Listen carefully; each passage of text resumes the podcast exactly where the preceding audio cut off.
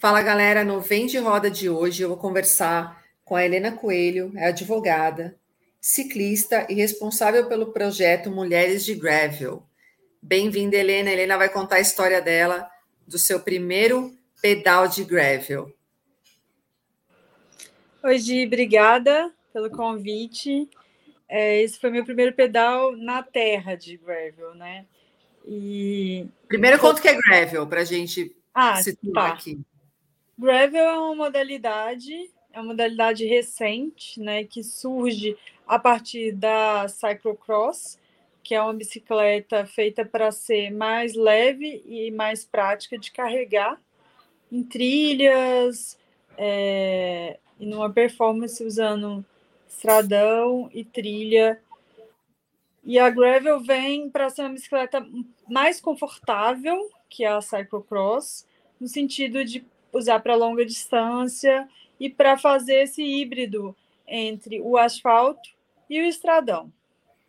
É Legal. E, e, você já pedalava com road, certo? Antes, ou mountain bike? Eu tenho uma Aro 26, que é uma mountain bike bem simples, mas muito mais próxima de uma urbana ela é uma anos 90, então eu usava muito na cidade e fui fazendo treinos maiores com ela até que entendi que uma gravel era uma opção legal para mim, porque ela atende os dois, né? Terra e asfalto. E eu não queria um ou outro, eu queria uma bicicleta que me permitisse tudo. Bacana. E aí, como foi essa experiência do seu primeiro pedal? Primeiro, acho que a primeira palavra seria horrível. Mas em seguida, maravilhosa experiência, assim, com certeza. Eu fui completamente despreparada. Eu coloquei na minha cabeça que eu queria fazer a Serra da Piedade no ano de 2019. Era meu objetivo do ano. E, e eu, como boa capricorniana, eu gosto de longas subidas e de cumprir os meus objetivos. Mas espera aí, a Serra da Piedade no asfalto. Eu já subi aquela Serra da Piedade, é, é duríssima. Imagina sem clipe, sem sapatilha, sem bike fit. Na ignorância. Na ignorância. É, ignorância é uma benção. É uma benção, eu sempre falo isso. É uma benção. A gente faz coisas inimagináveis na ignorância, impressionante. É, a gente não sabe o que está fazendo, a gente vai. Quando a gente sabe, às vezes a gente fala, opa, melhor não. É, é, é. Mas assim, a ida para a Serra da Piedade foi pelo asfalto.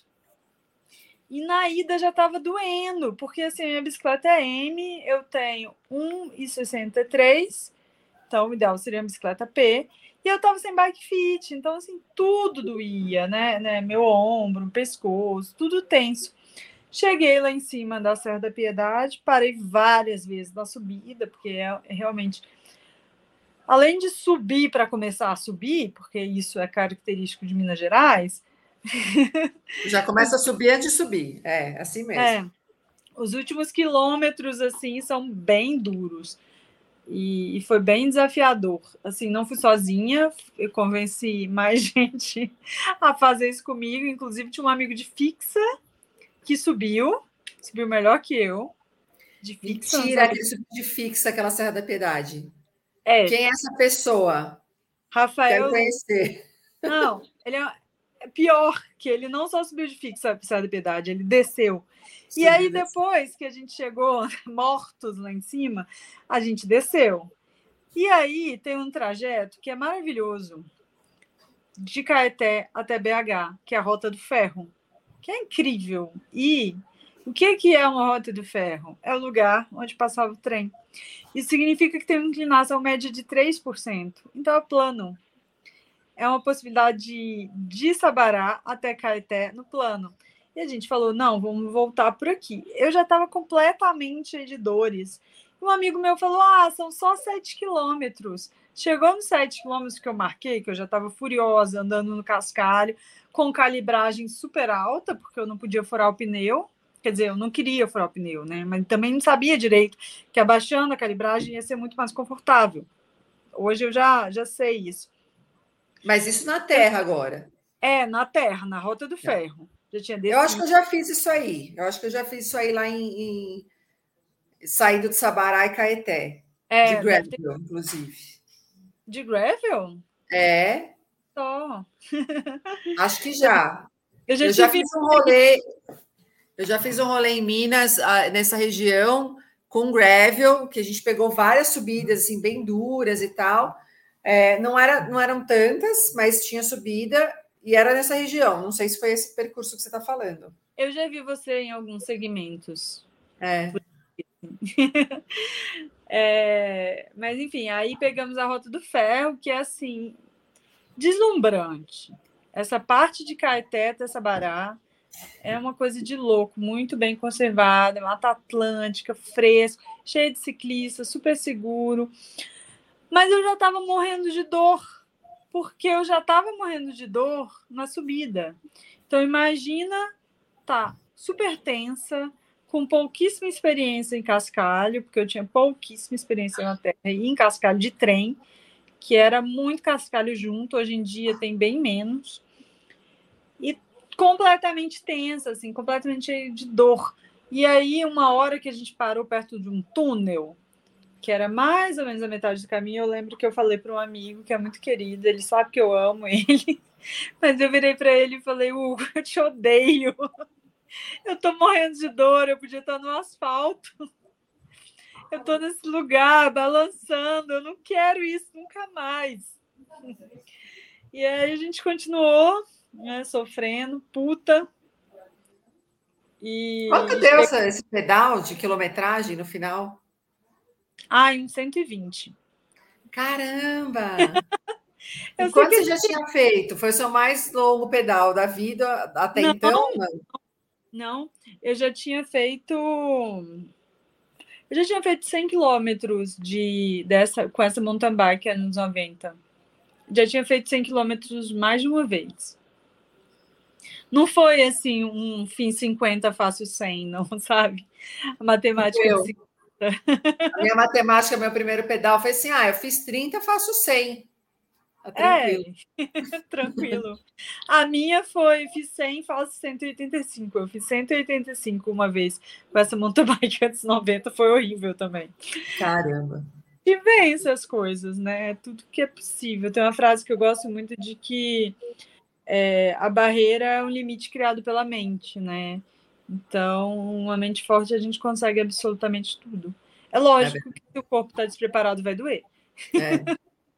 Dói Mas mesmo. Eu sei que a gente chegou, é, eu morava no Santa Teresa aqui em BH, e a gente foi num bar muito tradicional, chama Bar do Orlando, para terminar o pedal, assim, no fim da tarde. A gente mal aguentava ficar sentado. BH tem muito isso, que é uma característica meio eu acho que de busca da praia que não tem, que é tipo, sentar na calçada, beber na calçada, em pé na calçada. A gente mal aguentava sentar, assim, e tomar cerveja, tipo, no fim da tarde, completamente destruídos. Mas foi maravilhoso, assim, passar por isso, superar isso, né? E que entender legal. que precisava que eu precisava de uma sapatilha, que eu precisava de bike, um bike fit, que precisa treinar, é. né? Isso é legal. Ah, é. E é essa história. Demais. O bom é que depois disso, é, o bom é que depois disso tudo mudou muito, né? E inclusive hoje participo de provas. Hoje asfalto para mim, assim, se você me chamar, eu vou falar, tá. Eu falo com os meus amigos que hoje eu só pedalo num lugar bonito. Não me chama para ir para o aeroporto, bate e volta, que eu não vou. É horrível, é feio. Uhum. Se eu posso só andar em lugar bonito, eu vou só andar em lugar bonito, não tem porquê. Então, eu acho que a Gravel me possibilita isso, a diversidade de rotas, de lugares, de olhar, ficar procurando no Strava onde eu vou passar, qual rota que eu vou fazer. Eu acho muito maravilhoso. Legal, adorei, Helena. Fala um pouquinho rapidamente aqui, a gente tem os minutinhos do, do seu projeto de, das mulheres no, de Gravel. É, esse é um projeto meio da Jéssica, né? Mulheres de Gravel. Ele é um projeto de inserir pessoas na modalidade.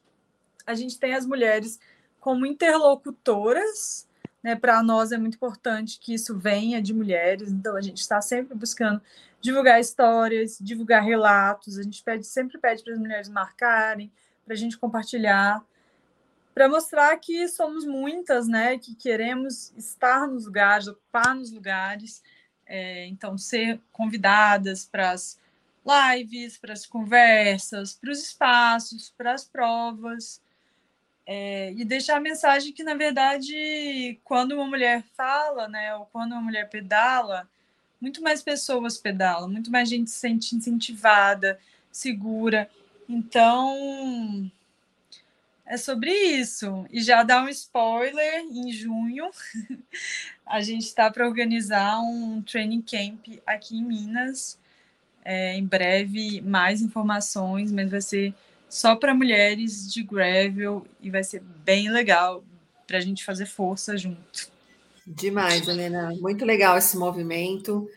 Você sabe que eu sempre incentivo esses movimentos femininos, que eu acho que são muito importantes para melhorar o número de mulheres no esporte e trazer né, mais, mais mulheres para o esporte, mostrar que o ciclismo é para gente, com toda certeza. E desejo muito sucesso nesse seu projeto, é, que você conquiste aí tudo que você e a Jéssica, tudo que vocês estão, estão planejando. E adorei sua história e volte mais vezes para contar outras histórias também aqui de gravel, de mountain bike, do que você quiser. Com certeza.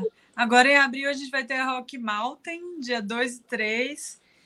É verdade, estaremos lá também, no Five, estará lá. Ai, que ótimo. Vão ser a categoria gravel vão ser 94 quilômetros com 3,600 ou Uau. 50 quilômetros com 1.800. Então, assim.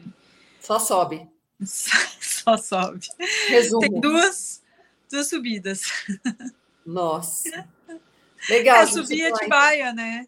Então, com certeza teremos mais histórias para contar desse momento. Legal. É então é tá, obrigada. E galera, esse foi o podcast com a Helena Coelho. Mandem sugestões de histórias e se quiser contar sua história, entre em contato com a gente pelo Instagram, no Lo5 Underline Ciclismo. Vejo você no próximo podcast Vem de Roda.